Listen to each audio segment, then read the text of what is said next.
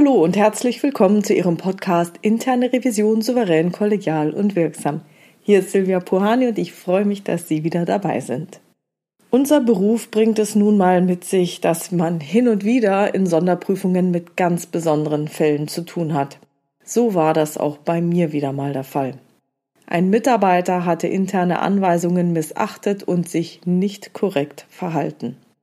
Sie als treue Hörer und Hörerinnen dieses Podcasts wissen, dass ich bei möglichem Fehlverhalten oder menschlichem Versagen zuallererst immer das System, also die Aufbau- und die Ablauforganisation im Blick habe. Hier gab es nichts zu verbessern. Weder die Aufbau noch die Ablauforganisation haben dieses Verhalten herausgefordert oder irgendwie unterstützt. Es handelte sich hier auch nicht mehr um eine brauchbare Illegalität, wie ich sie zum Beispiel in dem Podcast-Interview mit Professor Stefan Kühl in der Folge 128 vorgestellt und besprochen habe. Nein, zu Beginn war schon klar, dass es sich um ein bewusstes Fehlverhalten eines Mitarbeiters handelt. In dieser Sonderprüfung hatten wir die Möglichkeit, umfangreiche Recherchen und Datenanalysen vorzunehmen. Das ist ja nicht immer der Fall. Und so wussten wir hier vor der allerersten Befragung des betroffenen Mitarbeiters schon sehr, sehr viel. Das Einzige, was noch fehlte, war eigentlich nur noch der genaue Hergang und die zugrunde liegende Motivation.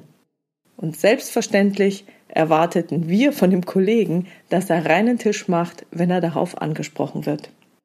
Und auf diese erste Befragung haben wir uns ausführlich vorbereitet. Ja, wieso die erste eigentlich auf alle Befragungen dieses Mitarbeiters. Und da erinnerte ich mich an die Tipps von den Fraud- und Befragungsexperten, die ich in diesem Podcast bereits im Interview hatte. Herr Dr. Alexander Schuchter, der war in Folge 131, Herr Henning Stuke in den Folgen 40 und 41 und Rüdiger Wilmer in der Folge 157. Ja, und einige der Tipps, die für diesen Fall so besonders wichtig waren, waren zum Beispiel folgende.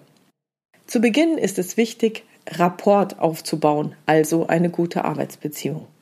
Dafür ist es gut, wenn man einen anderen Aufhänger für das Gespräch finden und nutzen kann. Wenn man in das eigentliche Thema einsteigt, wird eine offene Frage gestellt, auf die ein freier Bericht folgen soll. Wenn in diesem freien Bericht Elemente enthalten sind, die auf eine hohe kognitive Leistung schließen lässt, dann wird wahrscheinlich über einen wahren Ergebnishintergrund berichtet. Es ist wichtig, Beweise nur vage, häppchenweise und spät zu präsentieren. Und dabei ist es entscheidend, dass der Verdächtige nicht weiß, was der Interviewer weiß. Man soll sich nicht provozieren lassen, professionell und freundlich bleiben, sich einen Interviewfahrplan zurechtlegen und alles dokumentieren. Okay, so gerüstet sind wir in die erste Befragung gestartet.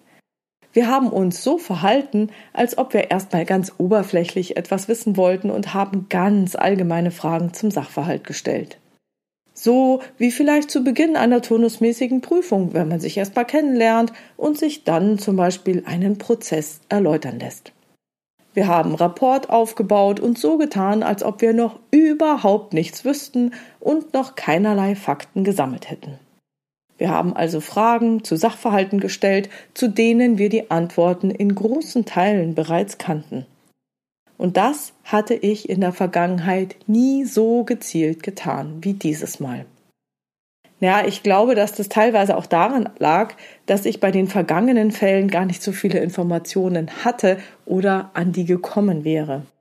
Ja, oder auch, dass ich in der Vergangenheit viel zu schnell Fragen zu dem gestellt habe, was ich nicht wusste. Aber auch, dass ich in der Vergangenheit viel zu schnell in die Konfrontation gegangen bin. Dieses Mal hatten wir vorab alles recherchiert, was es zu recherchieren gab und wir hatten ein relativ gutes Bild von der Sache. Die Befragung lief dann, ich würde jetzt mal sagen, nicht ganz so wie erwartet. Also ich hatte zwar vermutet, dass man mich belügen würde. Der interne Revision wird ja wahrscheinlich von vornherein nur ganz selten die volle Wahrheit erzählt. Aber bei dem zweiten oder spätestens bei dem dritten Gespräch, bei dem wir Stück für Stück unsere Beweise vorgelegt haben, hätte ich doch gedacht, dass reiner Tisch gemacht wird und wir die ganze Wahrheit erfahren. Ja, also kurzum, das volle Geständnis haben wir nicht bekommen. Da darf ich noch einige Seminare besuchen, glaube ich. Ja, was ich aber bei diesem Vorgehen niemals so gedacht hätte, ist, wie schwer es mir gefallen ist, mich so dreist belügen zu lassen. Also in dem ersten Gespräch ging es ja noch da hatte ich die Lüge ja noch erwartet. Es ging darum, eben mich bei den Lügen so zu verhalten, als ob mir die Wahrheit erzählt worden wäre, beziehungsweise ich den erzählten Geschichten glauben würde. Also Rückfragen zu den erzählten Geschichten zu stellen, die nicht ganz so rund waren, ohne herauszulassen, was wir bereits wussten, und dem Kollegen nicht gleich zu sagen, dass das so echt nicht stimmen kann. Die Schwierigkeit lag für mich also nicht so sehr darin, meine Emotionen im Zaun zu halten und freundlich zu bleiben, obwohl ich wusste, dass ich belogen wurde. Die Tatsache, in den Gesprächen belogen zu werden und darauf nicht zu reagieren, hat ja unsere Strategie bestätigt. Ich wusste ja, es ist gut, wenn er dich für naiv hält und für die dumme Revision hält, der man einen Bären aufbinden kann. Alles okay. Ich merkte, dass unsere Strategie aufging und ich nicht die Wahrheit erfuhr. Was mich mehr belastet hat, war die sich über einige Wochen ziehenden Ermittlungen und Gespräche. Ich musste über die gesamte Zeitspanne diese Scharade aufrechterhalten, da wir ja in Kontakt zu dem Kollegen und dessen Kollegen stehen. Auch fand ich diese Unverfrorenheit, mit der ich belogen wurde, sehr belastend. Insbesondere wenn sich dann in mir eine innere Stimme meldete, die der Ansicht war, dass man jemanden, der ein solches Verhalten zeigt, das Handwerk legen und hochkant hinauswerfen müsste. Dass man ja der internen Revision nicht die ganze Wahrheit sagt, ist ja okay, verstehe ich. Aber was ich nicht verstehe, ist, dass jemand weiter lügt und keinen reinen Tisch macht, obwohl derjenige mit erdrückenden Beweisen konfrontiert wurde. Vielleicht liegt das Ganze aber auch einfach nur daran, dass ich in der internen Revision arbeite und nicht in einer First- oder Second-Line. Was mir geholfen hat, wenn diese innere Stimme, die wohl viel zu viele US-Filme gesehen hat, sich gemeldet hatte, war, mich daran zu erinnern, dass es die Aufgabe der internen Revision ist, den Sachverhalt möglichst objektiv darzustellen, frei von subjektiven Eindrücken und dass andere Stellen darüber zu entscheiden haben, welche Konsequenzen gezogen werden. Und mich deshalb darauf zu konzentrieren, alles so zu dokumentieren und darzustellen, dass es wasserdicht ist und später nicht zerredet werden kann. Was ich gut fand, war, dass wir uns nach jedem Gespräch im Prüferteam darüber austauschen konnten, an welcher Stelle uns unser Gesprächspartner angelogen hat und welche Emotionen wir empfanden.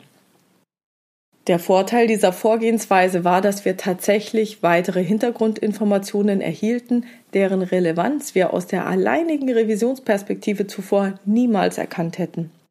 So gelang es uns, ein relativ abgerundetes Bild vor der eigentlichen Befragung zu bekommen. Wir hatten uns im Team ausführlich über die Strategie abgestimmt. Und so gelang es uns, dass niemand aus der Reihe tanzte und an der falschen Stelle zu viel preisgab. Wichtig war dabei auch der Interviewleitfaden, den wir uns zurechtgelegt hatten. Also der ging jetzt ganz allgemein los. Wir haben die Aussagen unserer easy Vorgespräche zusammengefasst und haben gefragt, ob wir diese so korrekt wiedergegeben haben und ob der Gesprächspartner hierzu noch etwas ergänzen oder klarstellen möchte. So haben wir die Bestätigung dafür bekommen, dass diese Aussagen, von denen wir wussten, dass es Lügen waren, als korrekt dargestellt wurden. Ergänzungen, Klarstellungen wurden nicht gewünscht. Ja, und dann sind wir schrittweise dazu übergegangen, weitere Fragen zu der konstruierten Story, das heißt zu den einzelnen Lügen zu stellen und dabei nach und nach unsere Beweise vorzulegen. Haben Sie das schon mal gesehen? Worum handelt es sich? Wie können Sie sich das erklären? Interessant war, dass nach jedem Beweisstück zurückgerudert wurde, die grundsätzliche Lüge jedoch versucht wurde aufrechtzuerhalten. Also ich gebe nur ein Stückchen zu, aber eigentlich ist alles so, wie ich es immer gesagt habe. Ja, und nach jeder weiteren gelogenen Erläuterung haben wir dann vom Allgemeinen zum Speziellen das nächste Beweisstück vorgelegt und nachgefragt, welche Erklärungen es denn hierfür gebe. Das hat auch einige Zeit gedauert und recht viel Kraft gekostet. Im Nachhinein war es insbesondere für die Protokollierung und die Dokumentation extrem hilfreich zu wissen, welche Frage in welcher Reihenfolge gestellt wurde und wann der Gesprächspartner in welcher Reihenfolge über welche Beweise informiert wurde. Zusammenfassend kann ich nur festhalten, wenn man bereits Beweise hat, stellt man dennoch Fragen zu diesen Themen, ohne herauszulassen, was man schon weiß, um zu sehen, ob man belogen wird oder nicht. Wenn man feststellt, dass man belogen wird, lässt man sich dies nicht anmerken und verhält sich, als ob es die Wahrheit gewesen ist. Erst wenn man alle möglichen Fragen zum Sachverhalt und zum Kontext losgeworden ist, kann man langsam dazu übergehen, den Verdächtigen mit einzelnen Beweisstücken zu konfrontieren. Wichtig ist, sich vorab einen guten Fahrplan zurechtzulegen, wann man was anspricht und welche Beweise man hervorholt und wann nicht. Also vielen lieben Dank für Ihren Input in den Interviews, Herr Dr. Alexander Schuchter, Herr Henning Stuke und Herr Rüdiger Wilmer. Ich habe den Praxistest gemacht und es hat sehr gut funktioniert. Ja, und das war's schon wieder für heute. Ich hoffe, Sie können von diesem Podcast ähnlich gut profitieren wie ich von den Interviews. Ich freue mich über Ihre Ideen, Gedanken und Kommentare auf meiner Webpage oder in der Xing- oder LinkedIn-Gruppe Interne Revision souverän, kollegial und wirksam unter dem Post zu diesem Podcast. Vielen Dank. Wenn Sie mit mir in Kontakt treten wollen, schreiben Sie mir gerne per Mail an info@puhani.com oder nutzen eines der Kontaktformulare auf meiner Webpage www.puhani.com. Für diejenigen, die etwas Anonymes loswerden wollen, gibt es dort auch eine anonyme Variante. Ja, wenn es Ihnen gefallen hat, abonnieren Sie den Podcast, hören Sie sich die Folgen der Kollegen an und Teilen Sie diesen Podcast unter Ihren Revisionskollegen. Ich freue mich über Ihre Rückmeldungen, über Ihre Bewertungen. Es geht mir immer wieder das Herz auf. Vielen, vielen Dank dafür. Bleiben Sie dran und hören Sie gerne wieder rein in Ihren Podcast Interne Revision souverän, kollegial und wirksam. Mein Name ist Silvia Puhani und ich wünsche Ihnen erfolgreiche Prüfungsprozesse.